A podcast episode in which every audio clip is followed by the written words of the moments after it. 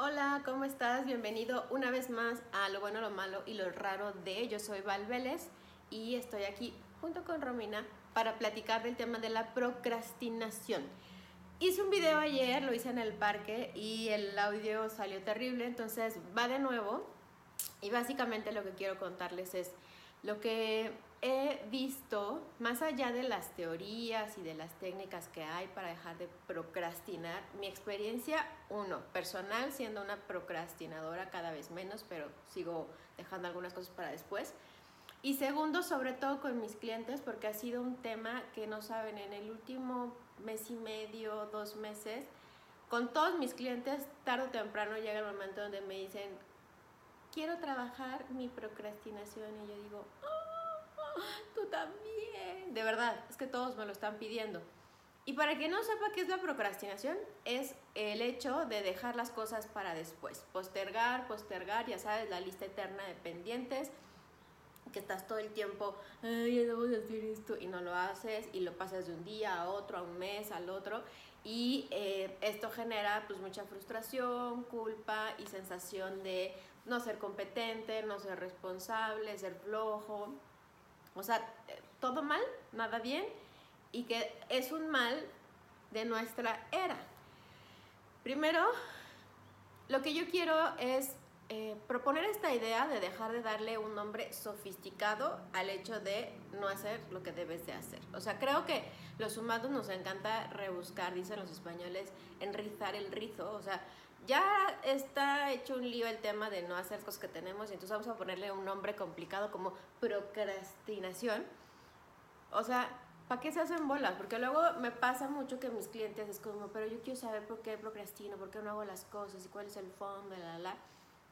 Y nos ponemos a indagar y mire, te puedes echar hasta también, tanto en coaching como con em, pláticas de amigos, filosofas profundas, les cae el 20, la, la, la, y ahorita les voy a contar cuáles son las causas que yo he encontrado. Pero no hay nada como, en lugar de enrollarse y, ay, es que porque soy así, quiero hablar de no sé qué, ponte a hacer las cosas. Y, y si yo sé, si fuera tan fácil ya las haría. Pero creo que hay una tendencia en esto del autoconocimiento y la exploración y el hablar de cómo te sientes, de complicar el pensamiento, de hacer así procesos súper complejos y al final quedarte igual. O sea, nada más es como, ay, sí, tiene que ver con esto y con aquello, pero no te mueves. Entonces, como creo que, que se puso tan en boga el concepto que, que ya está demasiado sobado, ya está que los tips, que las técnicas, que el curso, todo, pero no llegas a nada. O sea, puedes leer el artículo, puedes trabajarlo, pero si no tienes realmente ganas de dejar de hacerlo, de nada sirve que lo analices mucho. Porque esto también lo he comprobado, como, bueno, y ahora que sabes esto con mis clientes, ¿no? Que sigue. No, pues ya me voy a dar cuenta de, sí, pero ¿cómo lo vas a poner en acción? ¿Cómo toda esta reflexión y este análisis y, y la causa que ya querías encontrar y que encontraste te va a llevar a acciones diferentes, que ese es el diferencial del coaching que yo trabajo, ¿no? Que no nada más sea una conciencia, sino que sí te lleve a elegir algo distinto. Eso como punto número uno, demasiado rebuscado, muy sofisticado para algo tan simple como ponerse a hacer lo que hay que hacer. Dos, hay como dos partes de las eh, cosas que yo he encontrado que, que mis clientes, sobre todo con la gente con la que yo trabajo, se han dado cuenta de, de dónde viene esto de no hacer las cosas que anotas como deberes o tareas. Uno es que muchas de esas tareas que vas dejando para un lado, para después, para no sé qué, son cosas que realmente no te aportan plenitud. Tipo, a mí me pasa con todo lo que tengo que facturar mensualmente. Me da una pereza y ya, mañana, bueno, mañana, bueno. ¿Por qué? Porque a mí, en lo personal, pues no me da nada de plenitud y tengo que procesar y decir, bueno, no me da plenitud, pues sí me da paz el saber que dejé ese pendiente a un lado y como hacer este ejercicio conmigo de, si no me da esto, que sí me da. O sea, si no es un ejercicio de felicidad como ponerme a escribir un artículo o como tener sesiones de coaching o dar un curso, ¿cuál sería la motivación, la ventaja o el no castigo que voy a tener si logro eso? que en mi caso es pues que entre más cosas facturo, eh, más puedo deducir y menos le doy al gobierno, porque ¿quién le quiere dar dinero al gobierno? Nadie, ¿no? Entonces, revisa en la lista de cosas que estás procrastinando cuáles no te aportan plenitud, no tienen que ver con lo que para ti es relevante, tus valores, el propósito, tu esencia, y seguramente habrá muchas cosas. Y ve em, como encontrando, si no te aportan esa plenitud, que si te quitan. Le vas a decir paz, pues sí, entonces, ¿cuál sería como la manera de cambiar eh, la creencia o la perspectiva de esa actividad? Para que en tu cerebro hagas como un truco, un recableado y en lugar de que sea algo pesado, odioso, digas, ah, pues igual y facturar, no, no me da plenitud, pero sí me quita un peso de encima porque sé que estoy en paz con eh, mis procesos con Hacienda y que estoy generando o cuidando mi dinero. Eso es algo que yo he hecho y que me ha funcionado. Ahora, si hay cosas que te generan plenitud en esa lista de pendientes postergados, por ejemplo, a mí me pasa mucho que tengo rato queriendo escribir un libro. Y es algo que a la vez que me apasiona escribir, no es lo mismo escribir un artículo a la semana que decir voy a escribir un libro. Y como leo y escucho autores que para mí pues, me vuelan la cabeza, es como, qué miedo que lo que yo escriba no sea ni el 1% de bueno de lo que fulana o sutano escribe ese es mi saboteador de no soy suficientemente buena, no va a tener éxito, la idea ya está igual más que sobada, esto no tiene nada que aportar.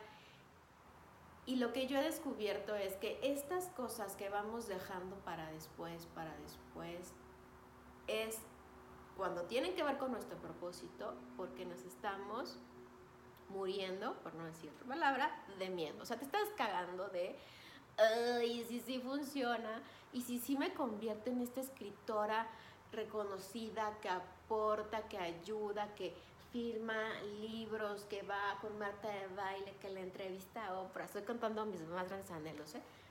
Es como digo, híjole, no, eso está muy cabrón lograrlo, pues entonces mejor no hago nada porque qué miedo fracasar.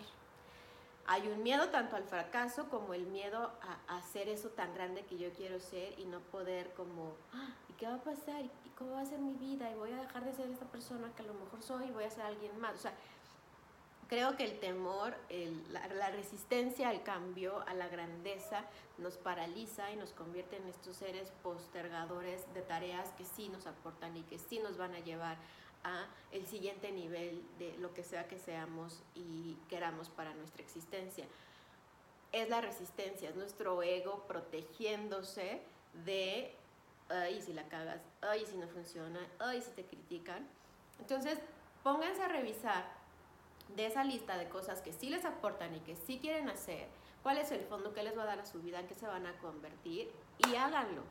Ahora, no quieran hacer la lista, este es el tercer punto, de los 100 mil pendientes mañana, de ahora sí ya lo voy a hacer todo. O sea, baby steps. Vayan acomodando esos pendientes que tienen y digan, bueno, este que, que ya de plano lo tengo que hacer, tipo lo de los impuestos, ¿no? O pagar una cuenta o ir al banco, que qué ir al banco ahorita. Pues tengo que hacerlo porque no tengo otra manera de resolverlo, lo voy a poner entre lo urgente. Y lo urgente lo van a acomodar para los días inmediatos una cosa, dos cosas al día máximo. Y lo otro, lo que dices, esto puede aguantar otro rato más, pero pónganlo en un calendario o en una agenda para que lo quiten de su cabeza. Entonces, en el momento en el que ustedes van quitando de su cabeza ese estrés, van dejando de generar estas hormonas que te ponen mal, que te generan malestar, que es cortisol, o sea, todo lo que nos hace así como, su cerebro va a empezar a estar en calma y va a ser más fácil que se enfoquen en estas tareas que ya les pusieron fecha. Por eso, de los 100 pendientes que tengas, distribúyelos en el mes. Si ya te aguantaron dos meses, un mes, no sé cuánto tiempo tengas postergando eso, pues ¿qué más da 30 días más? Claro, si tienes fechas de cosas que tienes que entregar o resolver como que, no son postergables, mételas para los días inmediatos. Pero dales una fecha y comprométete con ello. Cuarto, y yo creo último punto, esto de la postergación y de la procrastinación es, pesado y lo que te propongo es que te des premios. Entonces digas, si yo cumplo mi calendario de pendientes. Ya los distribuí, ya los campechané, ya hasta aquí uno, el otro, pero no sé qué, y tengo un día de nada, de pendientes, te va a dar paz. Ahora, ¿cómo vas a recompensarte por lograr todos esos pequeños, grandes pasos? Entonces vas a decir, ¡Ah! si logro la del día, me voy a dar media hora de la serie favorita. En paz, porque a lo mejor te la estás dando, hasta dos horas te estás dando de tu serie favorita, pero no la estás disfrutando porque hay una parte en tu mente que te dice, no, soy lo peor, debería estar haciendo esto, y cómo estoy viendo las series, y ¿no? te atormentas.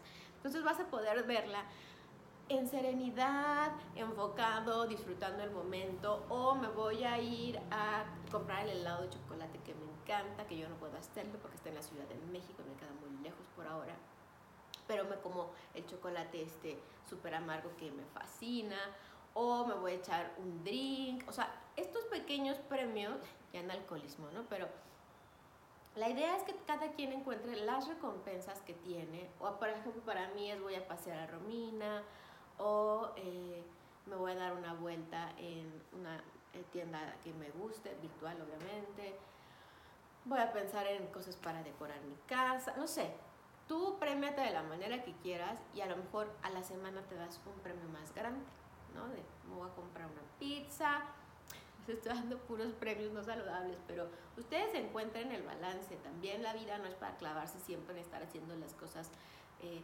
healthy 100% y, y entonces ya corro todos los días y ya no disfruto la vida porque estoy muy enfocada en mis metas. No, o sea, eh, hay que darle un equilibrio. Ese sería mi último eh, consejo y que cuando tengas cosas que estás postergando, pero que tú sabes que te van a ayudar a tu grandeza, te estás quedando de miedo porque no quieres llegar a esa vida, no te da miedo fracasar, ve por ello. Poco a poco, pero logra porque mereces, todas las personas en el mundo merecemos tener una vida mejor y sentirnos plenos, tranquilos, realizados.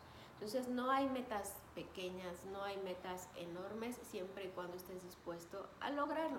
Y aunque suene muy trillado, si tú lo deseas, si te enfocas y si te programas, te organizas, te juro que vas a avanzar. Y claro que siempre puedes pedir ayuda. O sea, si no lo estás logrando tú solo, ve y búscate un coach, un terapeuta, un mentor, eh, no sé, alguien que te inspire, que te cuestione, que te ayude a motivarte, que te como que te prenda el fuego interno que ya está ahí como una pequeña llamita para que ya te muevas y dejes de estar viviendo esa vida miserable sintiéndote culpable por todo lo que tienes pendiente. Y no estás solo, habemos muchos que procrastinamos y podemos hacer, ayer me decía un cliente, vamos a hacer un club y entre todos nos vamos ayudando, nos vamos motivando. ¿Por qué no? Podemos hacer un grupo de WhatsApp donde dejan procrastinadores anónimos y darnos tips, impulsarnos, no sé, darse cuenta que, que la vida es para gozarla y también para que cuando las cosas se complican podamos tener un sistema de apoyo que nos refuerce. Y ese puede ser el que te estoy proponiendo, o si no, escríbeme y ya, platicamos y vemos eh, cómo puedes salir adelante con este tema de la postergadera. Eso es todo por hoy. No sé si se parece mucho al video que les había subido ayer y que tenía muy mal audio, pero bueno, lo voy a dejar ahí para quien tenga paciencia y lo quiera escuchar, porque creo que estaba como muy filosófica y espiritual en el parque y ahora todo fue un poco más práctico. Ya me voy, ya van casi 14 minutos de este video. Cuídense mucho, manténganse a salvo. Esto va a pasar y no están solos. Un beso. Romina, despídete. Dice que no. Mire niña, despídete. No quiere. Feliz vida. Adiós.